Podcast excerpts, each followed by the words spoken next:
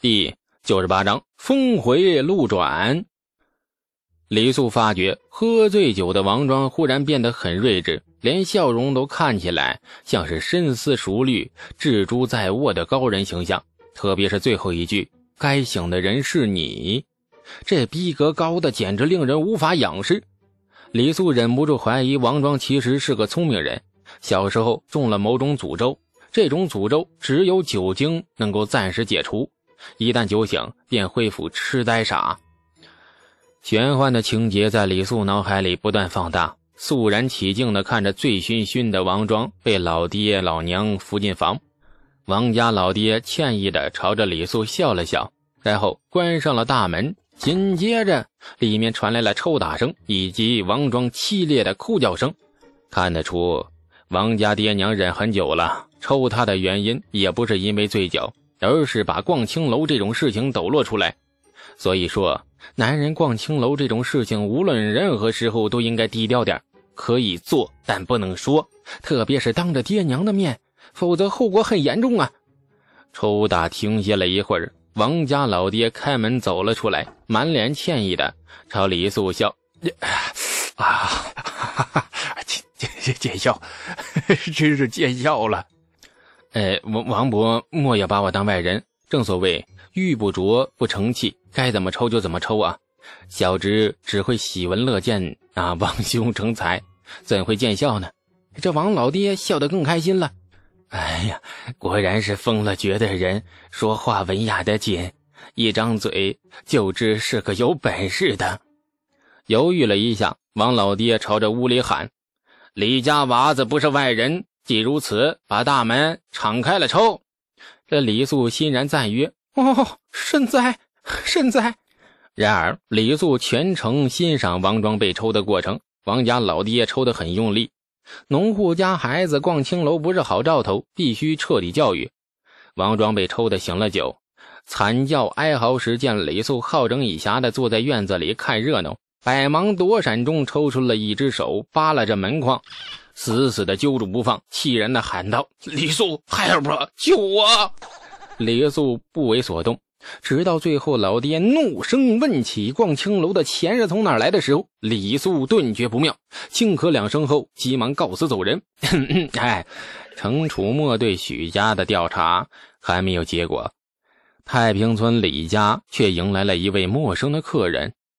这客人很有礼貌。敲开李家大门后，不管见了谁都行礼。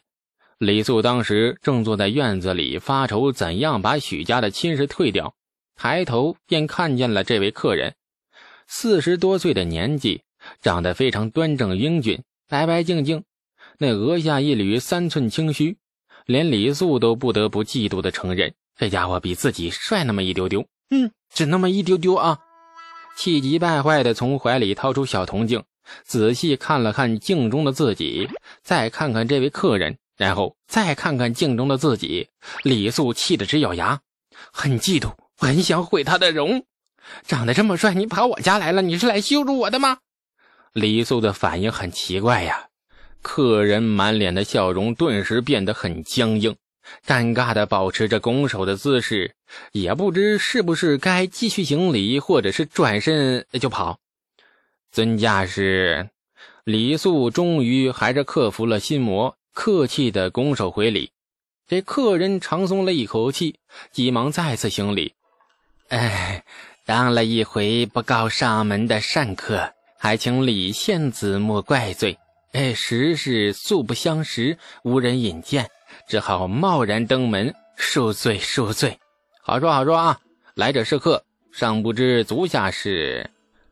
客人哦了一声，急忙长揖：“哎，下官洪州都督府司马许敬宗。”李素默念了几次这个似曾相识的名字，接着呀，这两眼陡然的睁圆，吃惊的看着他。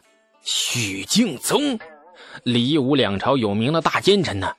刚才见第一面想毁他的容，直觉那是对的呀，政治无比正确，说明李素是一个是一个嫉恶如仇的好人。许敬宗对李素出阁的反应有些奇怪，又不知刚才说错了什么，一时手足无措，场面愈发尴尬起来。啊啊哎 哎呀啊！原来是许司马当面，哎，久仰久仰。李素急忙打起十二万番精神，面对大奸臣，不得不小心点许敬宗松了一口气，急忙回礼，很客气的将许敬宗引入了钱塘正屋，然后李素亲自给许敬宗献上了乳酥。没错，大唐用来待客的饮品，除了酒类，那就是乳酥了。至于茶这种东西啊，手续太繁杂，一般都是文人雅士们用来品味乱七八糟的人生的，不仅程序复杂，而且味道也很怪。李素完全就搞不懂。相比之下，李素更喜欢后世的炒茶，味道清雅，而且方便。为什么不发明炒茶呢？因为李素懒呐，这个理由应该很充足了吧？许敬宗心不在焉的浅啜了一口乳茶，那二人寒暄客套一番又一番，一番又一番，翻翻又一番。许敬宗自打进了李家院子，感觉就一直很怪异。面前这个十来岁的娃子比他儿子还小，说话却十足的官场客套。这寒暄起来天南地北的一通乱聊，竟然沉得住气，不问他这个陌生人登门的意图。那客气中带着难以言喻的疏离，甚至是戒备。看来十几岁能被陛下青睐而封了爵，此子确有不凡之处。不仅仅是创出了几样新奇东西那么简单。最后还是许敬宗沉不住气了。大家都很忙啊，而且光阴不容蹉跎。李素年纪小，有浪费光阴的资本，那他没有啊。今日冒昧登门，实为向李献子赔罪而来。徐敬宗起身，朝着李素长长一揖。见许敬宗终于挑明了来意，李素也不客气：“哎，这几日我心神不宁，总觉得命中犯煞，诸事皆不顺。直到今日看见许司马，终于恍然大悟啊！”说着，李素笑容里带着有几分冷意。敢问许司马，你与泾阳县许家有亲故否啊？许敬宗吃了一惊啊，脸色尴尬半晌，终于长长一揖：“哎哎，许家，许许某今日特意为此事而来，没想到李献子早已知晓。倒也不是早已知晓，只是最近我对许这个姓比较敏感。许司马。”你我从无冤仇，何以如此待我呀？徐某真是无恶意呀，委实是想与李献子攀上亲家。这李素扬手制止了许敬宗的解释，好奇的问：“许司马能否先说说今日为何登门赔罪呀？”许敬宗是迟滞了片刻，忽然叹道：“呃，这徐某虽新晋贬官。”呃，但在长安城内也是有些许人脉。近日听说程家小公爷到处打听泾阳许家，而徐某的家宅之外，也无端多了许多人窥视。徐某不能不亲自登门向李献子解释误会。请程楚墨查泾阳许家，不是没有道理。李素很相信自己的直觉，退了亲又主动要求结亲，其中必然是有原因。不是许家闺女有了个不靠谱的老爹，就是许家老爹有个不靠谱的亲属。这现在这件事情真正的源泉正坐在李家的钱塘里。李素很想知道，他跟许敬宗到底是什么仇什么怨，非要栽给许家闺女给他呀？礼多人不怪，许敬宗再次向李素施礼：“，徐某确无恶意，泾阳许家是徐某远亲。”因其山谷之家，而徐某在朝为官，故而不常走动。数月前亲族相聚，许家曾说与李献子结亲之事，提及李献子声名不洁，遂退了亲事。许家是商户，见识不多，而我却身在朝堂，深知李献子声名之隆。若说李献子竟能做下这等哎这等恶事，徐某却是不信的。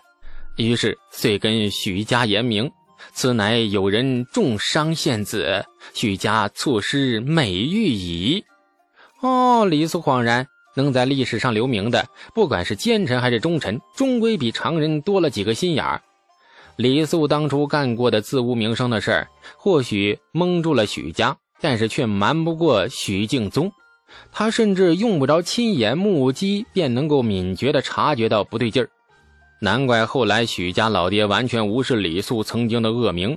再主动的跟李道正商议结亲之事，许敬宗这番话没有说太透彻，但是李素却推测出了他没有说完的话。